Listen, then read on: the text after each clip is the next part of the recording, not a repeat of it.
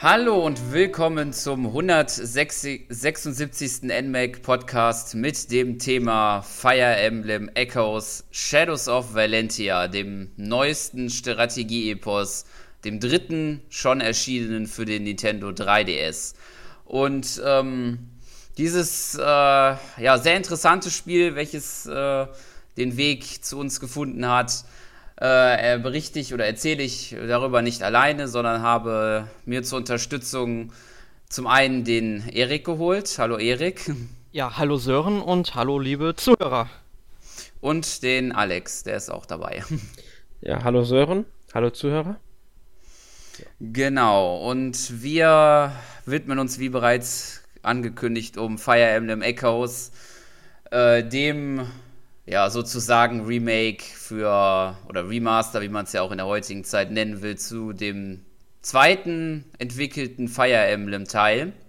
Da muss ich kurz intervenieren. Remaster mhm. ist in, der Fall, in dem Punkt falsch. Es ist wirklich ein ja, Remake. Gut. Remaster würde bedeuten, sie haben es einfach mit neuen Texturen versucht, ein bisschen hübsch zu machen. Genau, da kann also ich Alex nur zustimmen. Das ja. stimmt. Gut, und ähm, ja, dann würde ich erstmal sagen, es ist ja noch äh, relativ, noch nicht so lange her, dass es äh, angekündigt wurde. Meines Wissens nach war es ja sogar im Januar diesen Jahres, glaube ich, weil da gab es ja, glaube ich, eine separate Fire Emblem Direct.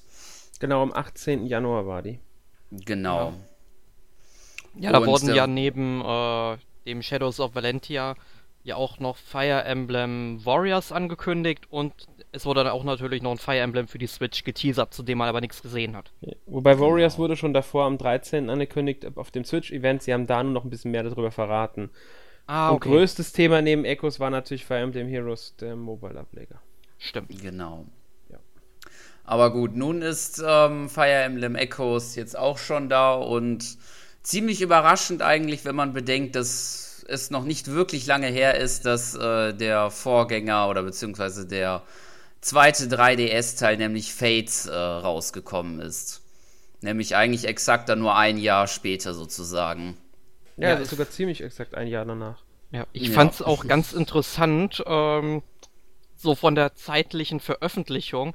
Ich weiß halt noch, dass ich letztes Jahr mit Kommilitonen einen Tag bevor, da, bevor Fates erschienen ist, noch Sushi essen gegangen bin und das einen Tag nach der Veröffentlichung der Japan-Tag in Düsseldorf war und das war in diesem Jahr ganz genau so.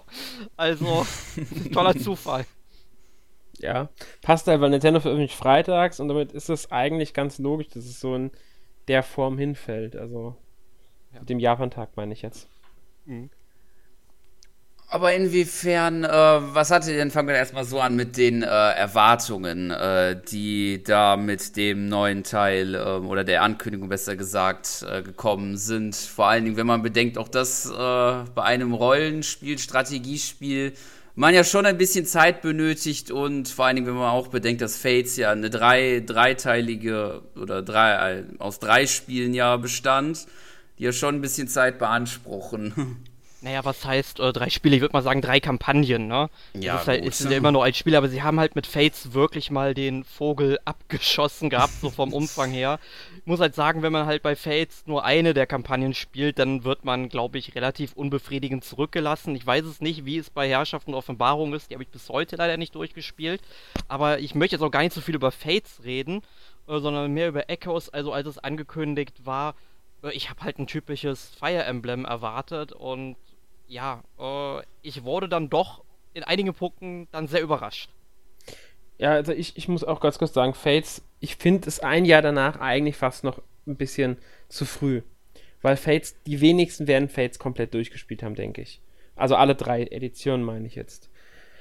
Ähm, dennoch ist es jetzt da. Ich finde es gut, dass es da ist, weil ähm, es ist meiner Meinung nach, ähm, um jetzt ein bisschen vorzugreifen, besser als Fates wenn auch nicht viel, aber es ist schon besser als Fates. Ähm, ich wurde jetzt gar nicht so sehr überrascht, was vielleicht daran liegt, dass ich mich im Vorfeld mit dem Spiel beschäftigt habe. Also sie haben ja auch schon in der Ankündigung relativ viel von den Neuerungen gezeigt, besonders von dem, was sich halt im Vergleich zu den anderen Teilen äh, unterscheidet, was ja besonders die Dungeons sind. Ähm, ja, also ja, was soll man dazu jetzt noch sagen? Es ist halt, es ist da zu den Erwartungen jetzt noch groß was zu sagen. Ich habe mir halt ein Fire Emblem erwartet und genau das habe ich bekommen. Ja, das ist es halt auch im Kern. Man muss halt sagen, es gibt halt ein paar Neuerungen, wie du zum Beispiel die Dungeons angesprochen hast. Also man zieht halt mit seinen Armeen über eine Weltkarte. Ähm, sag, ich sag mal so, die, ich bin halt jetzt im dritten Kapitel ähm, und die Wege sind jetzt, sag ich mal, nicht so auf der Weltkarte verteilt, dass man sich da jetzt verlaufen könnte. Das, die ziehen dann doch schon sehr stringent durch das Spiel.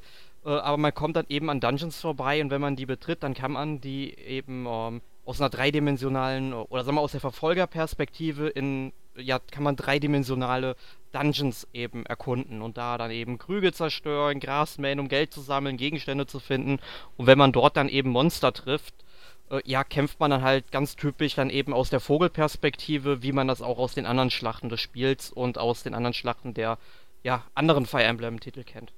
Genau, man muss jetzt dazu noch aber sagen, ähm, dass die Dungeons theoretisch zu einem Teil optional sind. Das darf man nicht vergessen. Ja. Die musst du nicht machen, stimmt, die meisten ja. davon. Ähm, und wegen Weltkarte, also, ähm, weil du sagst, sie ist so äh, stringent, also das stimmt, sie ist sehr linear, die Karte.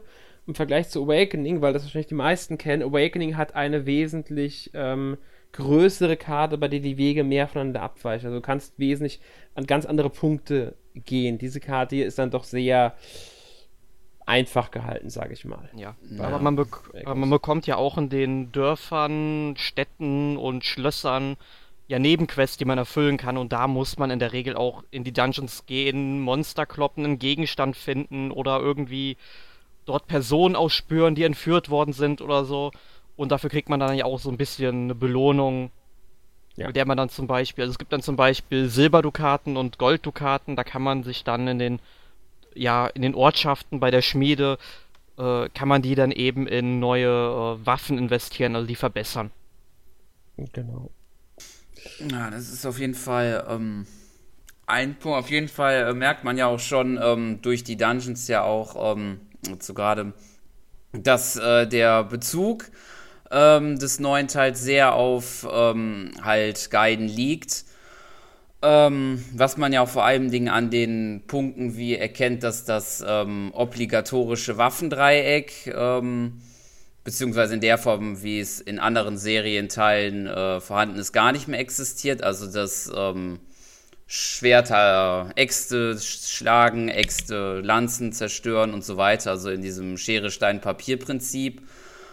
Ja, da muss man aber dazu sagen, ähm, wenn man jetzt sagt, es ist nicht, es ist nicht mehr drin, ist nicht ganz richtig, weil es bei Guiden einfach noch nicht drin ist. Ja, genau. Es ist also da muss man halt wirklich das drin, auf diesen mehr. Bezug schaffen. Genau. Äh, das Waffendreieck, wie wir es kennen, kam erst später. Die ersten Anzeichen davon kamen erst im vierten Teil, also im zweiten Spiel im Super Nintendo damals.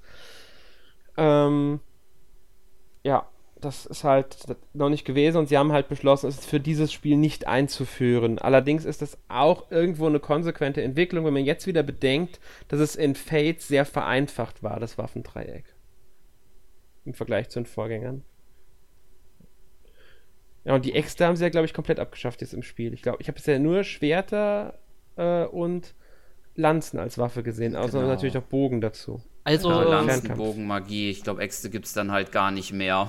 Also ich muss sagen, ich habe auf jeden Fall eine magische Axt gefunden, Teufelsbeil oder so heißt es, glaube ich. Okay. Ähm, ich habe aber keinen Charakter gehabt, der sie tragen kann bisher. Also Vielleicht kommt da später noch was. Es Keine kann Ahnung. auch sein, dass es ein Questgegenstand ist, den du gar nicht antragen kannst. Ich habe auch schon Äxte gefunden, die ich dann einfach mhm. irgendjemandem geben musste, um eine Quest zu erfüllen. Stimmt. Ja, ja, stimmt. Das, das kann gut ja. sein, weil ich überlege nämlich gerade, du kannst ja dann auch durchswitchen in deinem Inventar. Und mhm. da gibt es ja genau. tatsächlich nur den Reiter für Schwerter und Lanzen.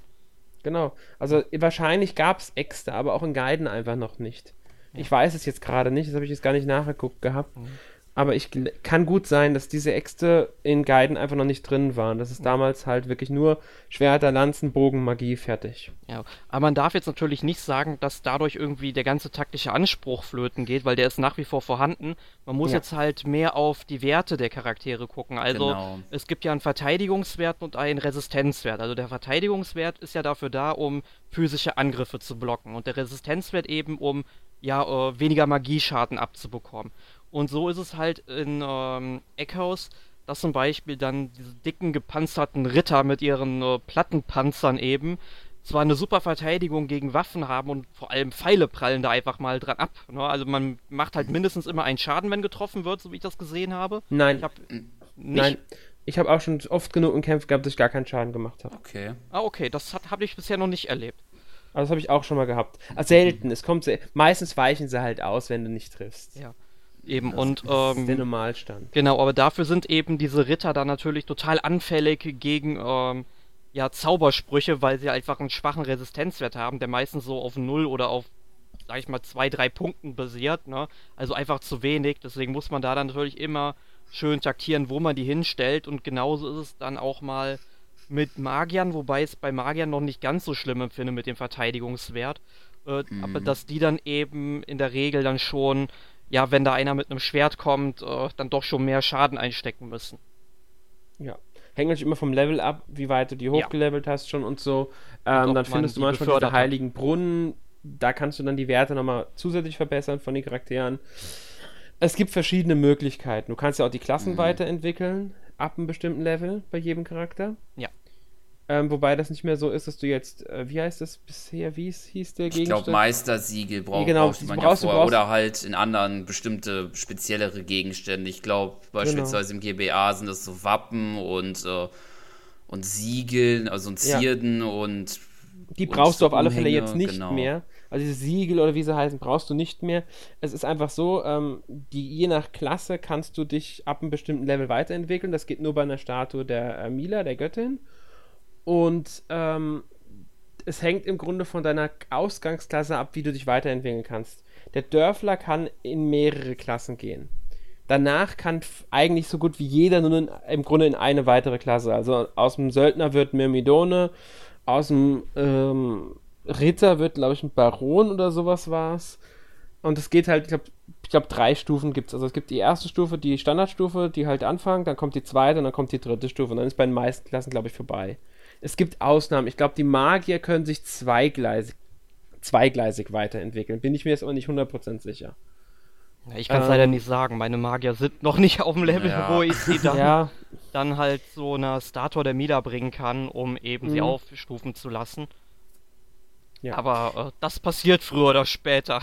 Keine genau, also Sorge. es ist, es ist halt ein bisschen geändert worden in dem System mit dem Aufstufen der ähm, Klassen. Im Grunde ist eine Klassenerweiterung jetzt nicht mehr, dass du dich entscheiden musst, sondern es ist einfach nur, dein Charakter wird stärker, besser und so weiter. Fertig. Meistens können sie auch nicht mehr, mehr andere Waffen tragen. Die tragen weiterhin die Waffen, die sie haben, weil, und das ist auch eine Sache, die anders ist, du hast kein direktes Inventar für einen Charakter. Das heißt, du kannst ihm jetzt nicht drei Ja. Waffen geben und der kann jetzt mit Lanze, Schwert und Bogen kämpfen. Jeder hat seine Standardwaffe, mit der kämpft er und in diesem Waffentyp kann er mit einer Waffe ausgerüstet werden. Das heißt, ein Lanzenkämpfer trägt auch immer nur eine Lanze. Und wenn du ihm eine Lanze ausrüstest, bedeutet das nichts anderes, als er hat eine etwas bessere Lanze als die Standardlanze. Genau. Aber er hat immer eine Waffe. Es gibt auch keinen Verfall von Waffen mehr. Und das kannst auch immer nur einen Gegenstand anlegen. Ein Schild, eine, irgendwas zu essen, äh, eine Waffe. Fertig. Mehr gibt's nicht. Ja. Das ist, denke ich, auch taktisch relativ wichtig. Ja, ich muss halt sagen, besonders mit dem Essen auf den unteren Stufen von den Charakteren, also sagen wir mal so, zumindest zu Beginn des Spiels finde ich ähm, Lebensmittel, die man halt ausrüsten kann, äh, teilweise schon überlebenswichtig. Also ich habe die dann Ja. äh, am Anfang relativ häufig benutzt. Also mittlerweile tragen so gut wie alle Charaktere bei mir irgendwie eine Waffe, um halt mehr Schaden anrichten zu können. Hm. Ähm, weil die sind halt mittlerweile auf so einem hohen Level und man muss halt dazu sagen, man kann halt auch natürlich dadurch, dass man Dungeons immer mehrmals betreten kann ähm, und auf der Weltkarte dann mit der Zeit auch immer mehr Truppen erscheinen, wenn man halt, sag ich mal, zu lange mit einer Armee an einer Stelle rastet oder, sag ich mal, dann äh, neue Ortschaften erschließt, dann kommen dann auch wieder an einer anderen Stelle neue äh, Untote zum Beispiel aus dem Boden heraus und man kann die halt wieder und wieder bekämpfen. Also es ist jetzt nicht so wie in anderen Fire Emblem Teilen, wo man dann von Schlacht zu Schlacht zieht und dann, sag ich mal, nur begrenzt Erfahrungspunkte sammeln kann, wo man sich wirklich überlegen muss, mit welchen Charakteren spiele ich hauptsächlich, welche stufe ich auf. Hier kann man es theoretisch mit allen Charakteren machen, so wenn man denn eben äh, Lust, Zeit und die Kraft hat, dann alle so hochzustufen. Da sagst du jetzt wieder eine Besonderheit, also eine Sache, die du mit ansprichst, die ist eine Besonderheit und zwar, du musst dich nicht entscheiden, wen du mit in eine Schlacht nimmst. Grundsätzlich, bisher habe ich es gehabt, dass kein Charakter, außer bei Dungeons, die Dungeons sind die Ausnahme, aber in der normalen Schlacht hast du alle Charaktere, die du bei deiner Armee hast. Das muss man mal kurz da ausführen. Es gibt ja zwei Armeen. Also die Geschichte jetzt ist ja die Geschichte von Alm und Celica. Und ab dem dritten Kapitel, das ist jetzt, denke ich, der größte Spoiler, spielt mm. man mhm. parallel beide Armeen. Ähm, und jede Armee hat für sich seine eigenen Truppen. Und, ähm, ähm, was soll ich jetzt sagen? Du hast halt immer alle Charaktere. Dafür ist die Armee relativ überschaubar, muss ich sagen. Ich kann jetzt gerade nicht sagen, wie viele Leute in einer Armee drin sind, aber es sind vielleicht 15 oder so. Bei mir, ich weiß gerade nicht aus dem Kopf. Ja, das, das kommt, ich ungefähr, bin jetzt ungefähr ja, bei, äh, bei 12 Charakteren, ja, glaube ich. Ich, sag, du, bist ich ja, du bist ja schon ein bisschen weiter und bist, glaube ich, Kapitel ja, genau. 4, ne? Ich bin Kapitel 4, genau. Es kann auch sein, dass es nur 12 sind, ich weiß es gerade nicht. Auf jeden Fall ist es insgesamt überschaubar, wen du da drin hast. Und es, denke ich mal, bleibt auch im Laufe des Abenteuers überschaubar. Du wirst niemals so viele haben wie jetzt in ähm, Fates. Man muss mal überlegen, in Fates, alleine durch die Geschwister, die du hast, also deine eigenen Geschwister, naja. sind ja vier Stück, die haben jeweils nochmal zwei Untergebene. Das macht zwölf Charaktere plus aber tatsächlich über 13 Charaktere. Und dazu kommen noch ewig viele weitere. Die Kinder alleine noch. Du kriegst ja wirklich einen Haufen an Charakteren, auch in Awakening war das so. Jetzt hast du zwar auch relativ, du hast instant garantiert so 30 Charaktere bestimmt, aber aufgeteilt auf zwei Armeen. Und die kämpfen alle immer. Also wenn du mit der allen Armee kämpfst, hast du wirklich jeden Charakter, den du in deiner Armee hast, der kämpft mit, außer wie gesagt in Dungeons, da können nur 10 Charaktere mit rein. Mehr gehen nicht in Dungeon. ähm, was ich auch nicht ganz logisch finde, ehrlich gesagt. Das ist für mich ein Logikfehler, dass nur 10 mit rein dürfen. Ja. Ist, wenn du weißt, dann bleiben zwei draußen. Was für einen Sinn hat das? Ja, Den Sinn verstehe ich dahinter. Das Einzige, was mir vielleicht vermuten könnte, dass sie diese Maps da, diese Zwischenkämpfe dagegen Feinde, die im Dungeon sind, vielleicht nicht so ganz groß machen wollten. Natürlich. Vielleicht. Und das ist den Sinn dann, verstehe ich, aber es macht halt im Spiel für mich keinen Sinn. Ja. Da fehlt ja, mir der Sinn der Greifbare. Genau, und blöd ist halt auch, also ich habe bis jetzt zum Beispiel nur Statuen der Mila nur in uh, Dungeons entdeckt. Keine Ahnung, ob es später noch Ortschaften gibt, wo die Statuen rumstehen. Ich bin mir aber jetzt gerade nicht ganz sicher, aber ich glaube tatsächlich, die sind wirklich nur in den Dungeons. Genau, und das Problem ja. ist, wenn du halt, sag ich mal, so deine ähm, Truppe hast und du halt unbedingt mit denen da reingehen willst und dann ist eventuell welche draußen bleiben müssen, die du hochstufen kannst, ja, ähm, ist es halt auch ein bisschen blöd, dass du dann mehrmals reingehen musst. Ja, also ja.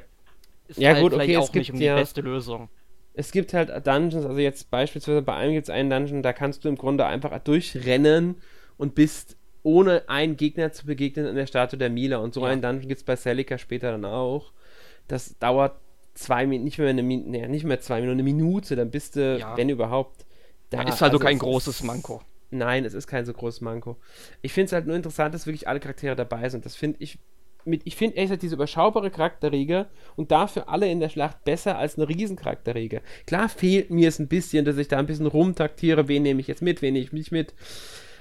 Ähm, aber so hast du halt, die Charaktere sind dir näher, sag ich mal. Und ja. was noch dazu kommt, es ist taktisch schlimmer, wenn du einen Charakter, wenn, sofern du auf dem klassischen Modus spielst mit Permadeath, es ist für dich wesentlich schlimmer, wenn du Charakter verlierst, als bei ewig vielen Charakteren. Weil bei ja. ewig vielen Charakteren hast du mindestens zwei in der Hinterhand, die diesen einen Charakter theoretisch ersetzen könnten im Kampf. Ja. Hierbei fehlt dir wirklich ein Charakter. Jetzt frage ich euch aber mal, spielt ihr auf klassisch oder im Anfängermodus? Ich spiele nicht klassisch, ich spiele Anfängermodus. Ich muss gestehen, ich spiele tatsächlich noch auf klassisch tatsächlich eher, aber irgendwie, weil, ja weil es mich doch schon eher mehr reizt, irgendwie, das doch so zu schaffen. Ich, ich, ja, und äh, es kommt zwar noch eine Neuerung gleich, die wir noch sprechen werden. Ohne die hätte ich es wahrscheinlich nicht geschafft, dass es alle bisher überleben, ohne zu resetten, aber. mhm. ja. Genau, ich muss halt dazu sagen, äh, ich bin normalerweise auch immer ein Verfechter des klassischen Modus, einfach weil ich das aus Fire Emblem über die Jahre so gewohnt bin.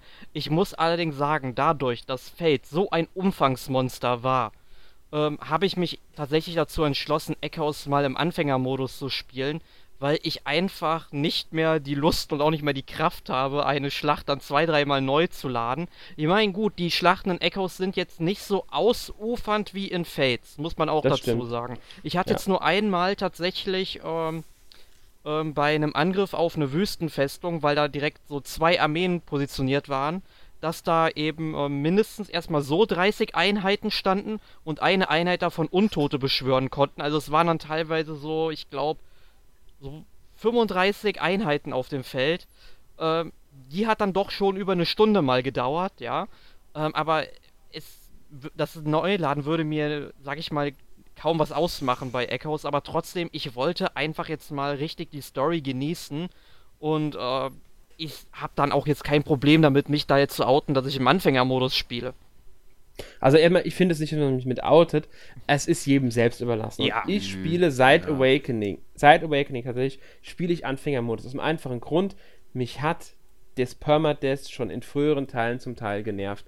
Ich habe es auf dem Gamecube noch gemocht. Da habe ich die, auch die Mission öfters gespielt auf der Wii fand ich schon nervig und bei Shadow Dragon auf dem DS habe ich nie das Spiel beendet deswegen. Ich habe es einfach nicht beendet. Ich hatte schon relativ früh im Spiel einfach keine Lust mehr, weil auch der Schwierigkeitsgrad meiner Meinung nach zu hoch war für dieses Permadeath. Ich bin allgemein kein Permadeath-Fan, muss ich dazu sagen. Es gibt Ausnahmen natürlich, aber bei so einem Spiel will ich die Story genießen. Und ich finde, es bietet auch genug Herausforderungen ohne Permadeath. Ich brauche das einfach nicht. Für mich persönlich.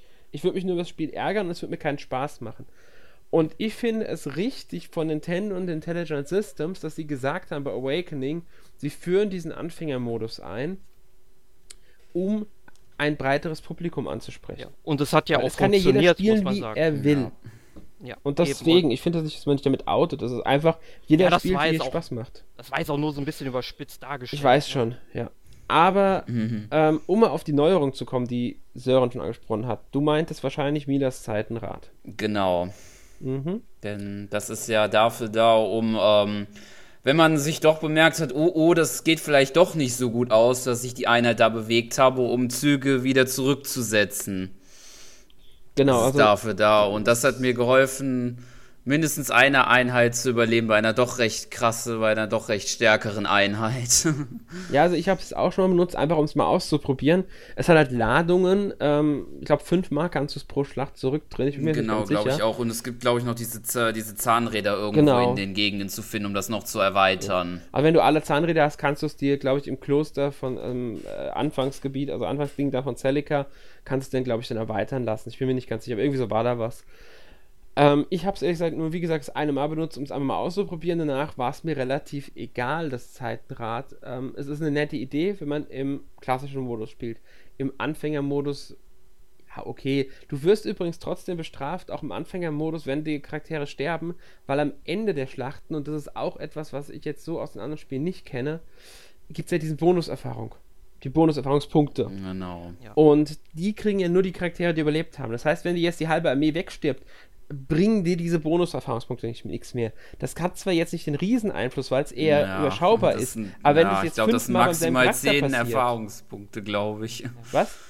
Ich glaube, das sind gefühlt maximal nur 10 Erfahrungspunkte auch so, die, die bekommen. Außerdem kann man keinen ähm, Levelaufstieg dadurch ja, haben. Es geht immer nur bis 99. Ja. Genau, das, das ist so eigentlich e- ist es egal. Stell dir wirklich mal vor, es passiert bei einem Charakter fünfmal hintereinander in fünf Schlachten stirbt der und du hast dann im Grunde diese Bonuserfahrungspunkte nicht. Das kann sich im Ende schon auswirken. Es ist keine große Bestrafung, aber es ist schon eine kleine, ähm, oh Mist, ich habe den verloren, der kriegt jetzt keine Bonuserfahrung, weil das ist geschenkte Erfahrung. Warum soll man die nicht mitnehmen? Egal wie wenig es ist. Ja, Oder also, ich, also ich, ich, sag mal, dass er die jetzt nicht bekommt, das finde ich jetzt, sage ich mal, gar nicht so schlimm, da man ja, wie gesagt, auch äh, Schlachten ähm, äh, gegen äh, neu auftauchende Gegner eben Weiß spielen ich. kann.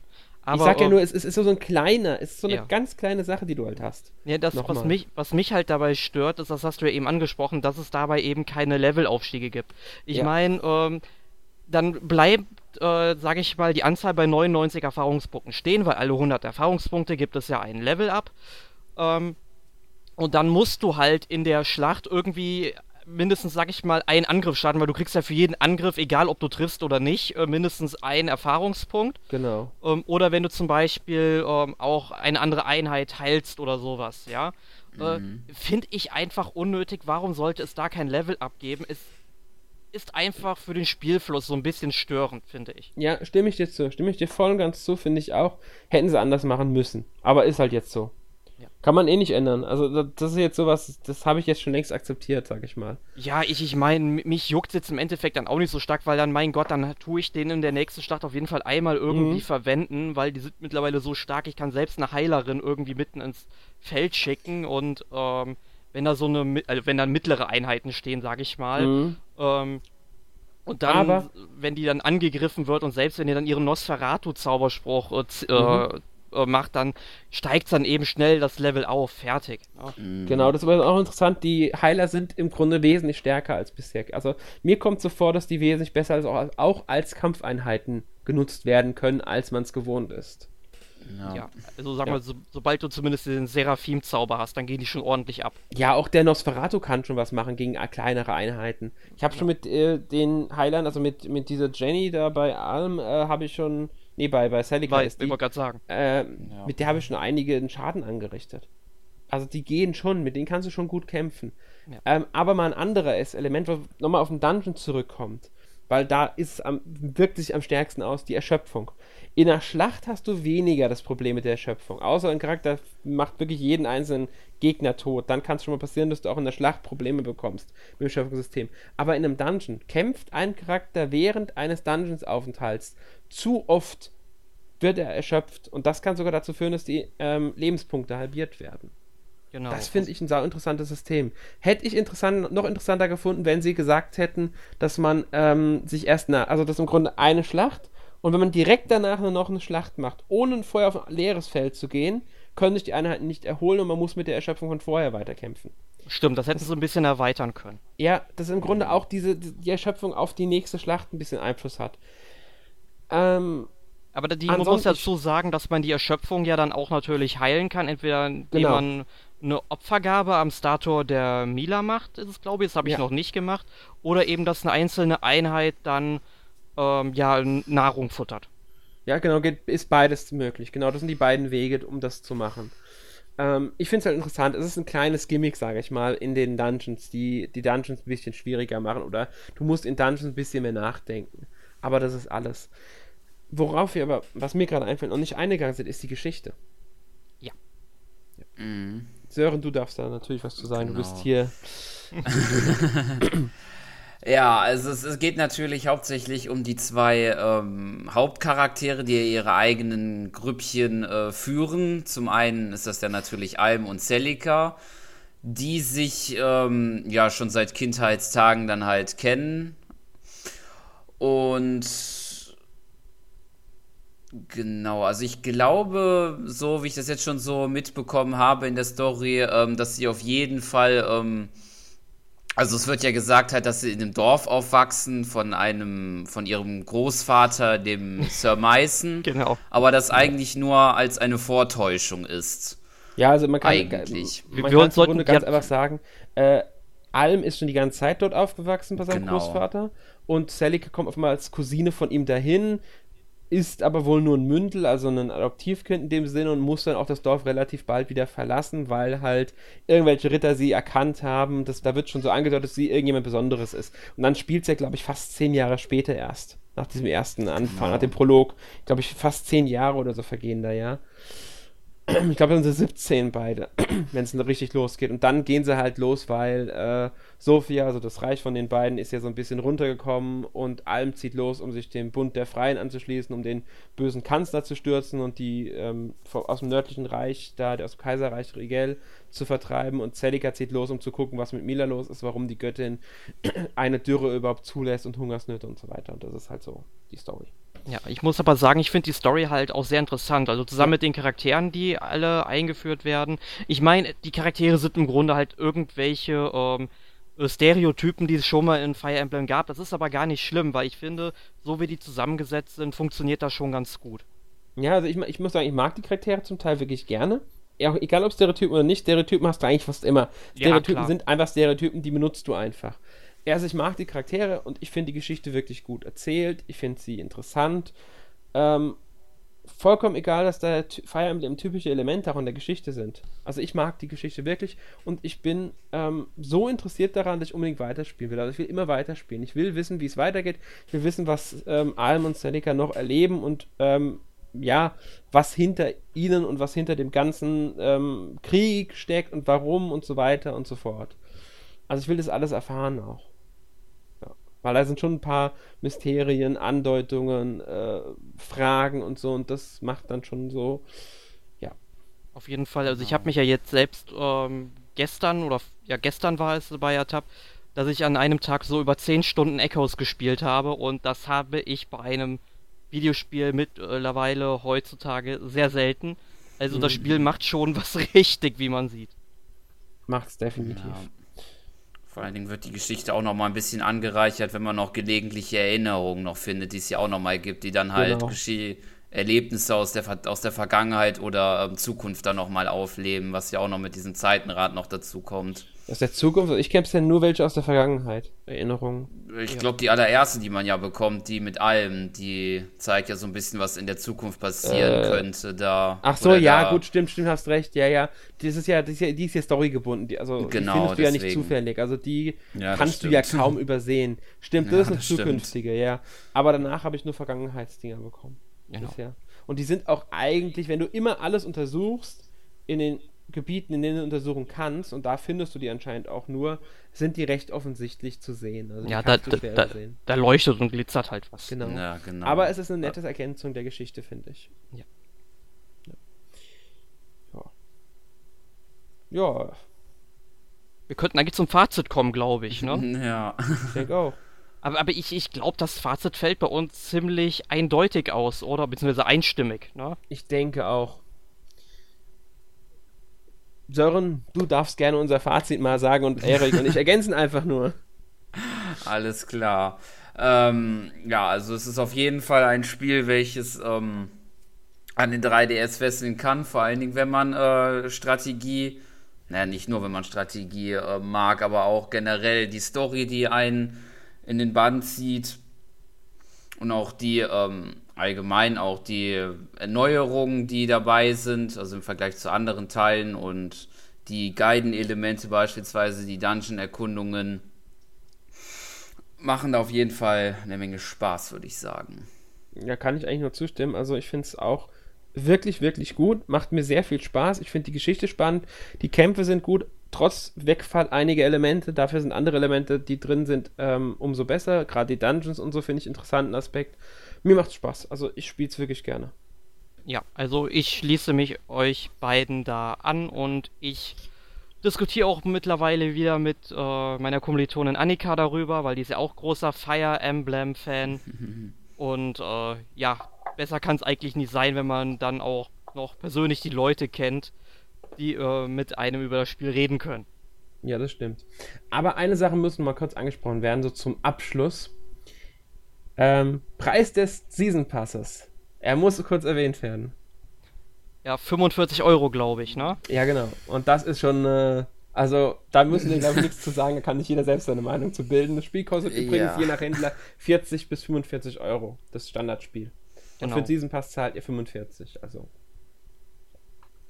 Ich kann noch nichts auch wenn man halt noch ähm, die Limited Edition noch bekommen konnte. Die war ja auch nochmal mit 90 Euro Ja, auch. Gut, Ja, aber die auch ja beide auch noch- Amiibo dabei alleine schon. Die Amiibo Ja, genau, allein das schon mal stimmt. 30 Euro nochmal. Ähm, und du Dann hast noch so ein- Pins ein und der. Soundtrack, Artbook. Also eigentlich geht's der Preis für die Collectors Edition. Ja. Das Oder stimmt. Limited. Ja, ich sag mal Ja. so, wenn, wenn die äh, Limited Edition so 10 oder 20 Euro billiger wäre, fände ich es halt noch okay. Aber ähm, ich habe sie Mhm, mir geholt, ich bin Fire Emblem-Fan, sie steht Genau. hier, sie lächelt mich an, so die schönen Artworks von Alm und Celica drauf. Also äh, ich bin da sehr, sehr zufrieden. Ich auch. Ich habe es mir auch gekauft. Ich finde den Preis auch vollkommen in Ordnung, ehrlich gesagt. Also ich habe damit kein Problem mit dem Preis. Ähm, und bin zufrieden mit fertig. Ja. Und ja, DLCs muss man mal gucken. Die haben wir jetzt noch nicht gespielt. Ähm, Eben. Also ich ich, denke mal, da werden ein paar interessante Sachen dabei sein, aber nicht alles fertig. genau, ich, ich sag mal, also Sören und ich haben den Season Pass, ja, aber Hm. ähm, ich werde ihn mir dann irgendwann in den nächsten zwei, drei Wochen sicherlich mal anschauen. Und wenn ich dann wieder bei einem Podcast dabei bin, dann werde ich auch sicherlich was dazu sagen können. Also immer fleißig den NMAC-Podcast hören. Genau. Genau. Gut. Ja, dann würde ich sagen, kommen wir dann aber mal zur obligatorischen äh, Rubrik der Spiele, die letzte Woche gespielt werde, wurden. Und ich würde mal sagen, ich übergebe das Wort einmal an Alex, der anfangen darf. ähm, ja, also ich habe natürlich Echoes gespielt, aber das ist klar. Was habe ich außer Echoes gespielt? Ähm, Prey. Ich habe Prey relativ viel gespielt. Die letzten Tage. Ähm, auf der PS4 leider nur. Ich hätte es lieber am PC gespielt, aber egal. Ähm, äh, gefällt mir sehr gut. Ist halt weniger Ego-Shooter als erwartet. Erinnert stark an Bioshock und System Shock. Ähm, hat eine sehr, sehr cooles äh, Universum, sage ich jetzt mal. Also von der Artstyle, Hintergrundstory. Du kannst da viel finden zu, was optional ist, theoretisch. Ähm, hat eine sehr interessante, ähm, spannende Geschichte. Also ich spiele das sehr gerne. Ich glaube auch, dass man in einem Durchlauf fast nicht alles mitbekommt. Also ich kann mir gut vorstellen, dass man da so ein paar Sachen hat, die einem, man einfach übersieht, verpasst oder weil man einfach anders spielt, weil du bist sehr frei in dem Spiel und ich bin mir fast sicher, ich bin jetzt schon in Gebiete gekommen, zufällig, weil ich einen Gang entdeckt habe, der mich dahin gebracht hat, also einen Lüftungsschacht oder sonst irgendwas, in den ich zu dem Zeitpunkt vielleicht noch gar nicht gesollt hätte. Und das ist halt einfach cool. Du kannst da wirklich dich äh, relativ frei bewegen. Es gibt natürlich Bereiche, in die du fast nicht reinkommst, außer die Story willst von dir. Ja. Äh, nur mal eine ganz kurze ja. Frage. Wenn ich von Prey lese, dann wird sehr, sehr oft ähm, so der Story-Vergleich zu Bioshock Infinite gezogen. Äh, mhm. Sag mir jetzt einfach so in zwei, drei Worten, also gar nicht mal so ausufernd, äh, stimmt oder hinkt der Vergleich eher? Schwer. Kann ich jetzt so nicht direkt sagen. Also ich würde sagen, es ist definitiv eine Gemeinsamkeit da. Ähm, ja, du, doch, ich würde sagen, es ist eine Gemeinsamkeit da, aber ich würde es auch nicht, ich, würd, ich persönlich hätte den Vergleich jetzt bei der Story vielleicht nicht gebracht. Ähm, ich, hätte, ich hätte den Vergleich zu Bioshock insgesamt schon gezogen. Ob ich ihn jetzt bei der Story gezogen hätte zu Infinite, bin ich mir jetzt ehrlich gesagt nicht mehr ganz sicher. Also einfach nur so von den Mindfucking-Momenten, weil die sind ja, ja bei Bioshock hast, Infinite äh, vor allem zum Ende hin ja sehr, sehr krass. Mhm. Also sowas hast du bei dem Spiel äh, äh, auch. Ich bin jetzt noch nicht ähm, am Ende, also ich habe noch was vor, ein bisschen was vor mir, aber sowas kommt schon auch vor, ja, ja. Okay, also wenn du dich vorher nicht gespoilert hast durch Trailer oder so, ähm, dann sogar noch mehr, würde ich sagen. Weil gerade am Anfang vom Spiel gibt es einen so richtigen, also in der ersten, sagen wir, ersten Stunde, gibt es so einen richtigen, ähm, so richtiges Wow, Moment mal ähm, sofern du nicht vorher irgendwie das eventuell dich, dir gespoilert hast, diesen Moment. Ja, okay, also ich werde mir den Titel mal ähm, auf meine Wunschliste bei Steam setzen. Ja. Und wie gesagt, schau dir im besten Fall nichts an dazu, weil das wird sehr schnell mal gespoilert. Besonders wenn so die ersten 30 bis 60 Minuten irgendwo gezeigt werden. Okay. Wird diese Sache gespoilert und das nimmt dir äh, schon einen sehr coolen Moment eigentlich. Ja. Ja, ähm, ich bin mir gar nicht, ob ich sonst noch irgendwas gespielt habe, ehrlich gesagt.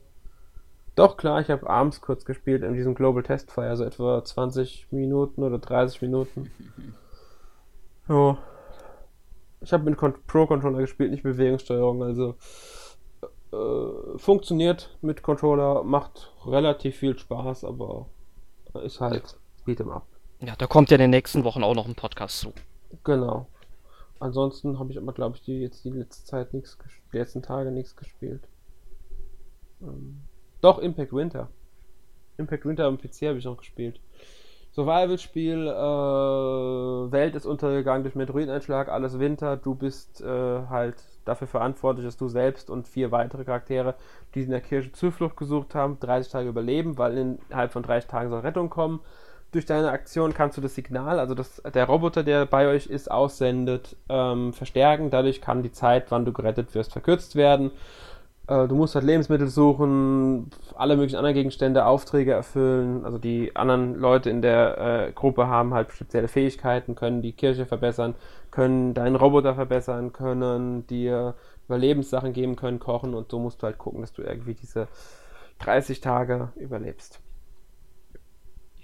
nett. Ja, ähm, spielt sich ganz nett, hat ein paar Macken, gerade am PC ist die Steuerung, Tastatur, Maus kannst du vergessen, weil Maus wird gar nicht benutzt, Tastatursteuerung ist grottig, Controller geht. Ähm, es ist ein bisschen auf Ausprobieren und eventuell Scheitern und Neuversuchen äh, angelegt, weil du einfach am Anfang nicht erkennst, welche Quest lohnt sich wirklich, ähm, was lohnt sich wirklich mitzunehmen, weil ähm, du hast ein sehr begrenztes Inventar gerade am Anfang und die Sachen nehmen teilweise enorm viel Platz weg. Und da musst du wirklich abschätzen, was nimmst du jetzt lieber mit Lebensmittel oder den Gegenstand. Später brauchst du nicht nur Lebensmittel, sondern auch technische Geräte, um etwas bauen zu können. Also, ja. Aber macht, also Survival-Fans können sich ruhig mal anschauen, so nach dem Motto. Das war's, mehr habe ich nicht gespielt. Ah, gut. Ja, äh, ich habe die Woche gar nicht so viel gespielt, also eigentlich nur Echoes und ansonsten äh, gar nichts, aber ich habe dafür ein bisschen Let's Plays tatsächlich geguckt, bei so Spielen, die ich sage, die werde ich sicherlich in meinem Leben nicht noch spielen, auch wenn ich sie mir dann mal irgendwie bei Good Old Games oder so gekauft habe. Und zwar zum einen hatte ich dann seit vielen Wochen schon Let's Play zu Lands of Lore 1 äh, geguckt, ist halt so ein altes PC-Rollenspiel, ist ganz nett. Äh, ich kenne halt den zweiten Teil, also den Anfang vom zweiten Teil sehr gut und wollte dann halt mal gesehen, wie es dann beim ersten Teil so war und das war halt schon ganz cool wurde dann auch immer mit so einem netten Kommentator ähm, ja gemacht, also vom Let's Player halt, der hat immer so schöne Kommentare, die Mann, Mann, Mann abgegeben, weil, wenn er sich über irgendwas geärgert hat. Das war sehr, sehr amüsant. Und jetzt gucke ich momentan ein Let's Play zu Might and Magic 3, also das ist, glaube ich, so Anfang der 90er erschienen, also auch sehr, sehr alter Spiel, auch ein PC-Rollenspiel. Äh, ja, da kenne ich so hauptsächlich den sechsten Teil, der auch mein Lieblingsteil der Reihe ist. Ähm, ja, aber wollte ich halt auch mal so nachholen, so zum dritten, vierten und fünften. Aber die werde ich halt, weil sie mir dann teilweise doch zu umständlich zu bedienen sind, nicht selbst spielen und guck mir dann lieber ein Let's Play an. Sören, was hast du gespielt? Äh, tatsächlich außer Echos jetzt auch nicht so viel, nur äh, zwei Spiele, die ich nennen könnte, die ich auf der Switch gespielt habe. Zum einen Mario Kart 8 Deluxe, weil ich da äh, noch äh, in den ähm, 200 CCM Cups mir noch die drei Sterne holen wollte. Das ist jetzt, glaube ich, nur noch bei zwei, dreien, wo es mir tatsächlich noch fehlt zum Glück. Und ja, ansonsten halt habe ich ja auch noch kurz in die Arms, äh, in diese Arms Global Test Punch reingeschaut, die mir aber tatsächlich schon gereicht haben. Irgendwie, irgendwie überzeugt mich das Spiel gar nicht. aber naja, das wäre es aber auch bei mir. Ja. Ähm, ganz kurz noch wegen Let's Play, weil wenn du die schon erwähnst, ich habe auch Let's Play geguckt und zwar zu Injustice 2. Beat'em Up von den Mortal Kombat-Machern mit den DC-Charakteren. Hat einen Kampagnenmodus, der eine bessere Geschichte erzählt als der letzte Superman-Film. So, mehr muss ich nicht sagen. Das okay. muss ich loswerden. Ich finde die Story fantastisch, einfach. ja. Das sollten sie als Grundlage für die nächsten Filmreihe nehmen. Also von daher, ja, noch zur Erwähnung fertig. Ja, musst du mal schön äh, einen Fanbrief schreiben. Ja, ich sag nur, ihr guckt euch wirklich an, das funktioniert auch sehr gut als Film einfach nur. Einfach nur die Zwischensequenzen theoretisch. Reichen schon, um, um ein Filmgefühl zu haben.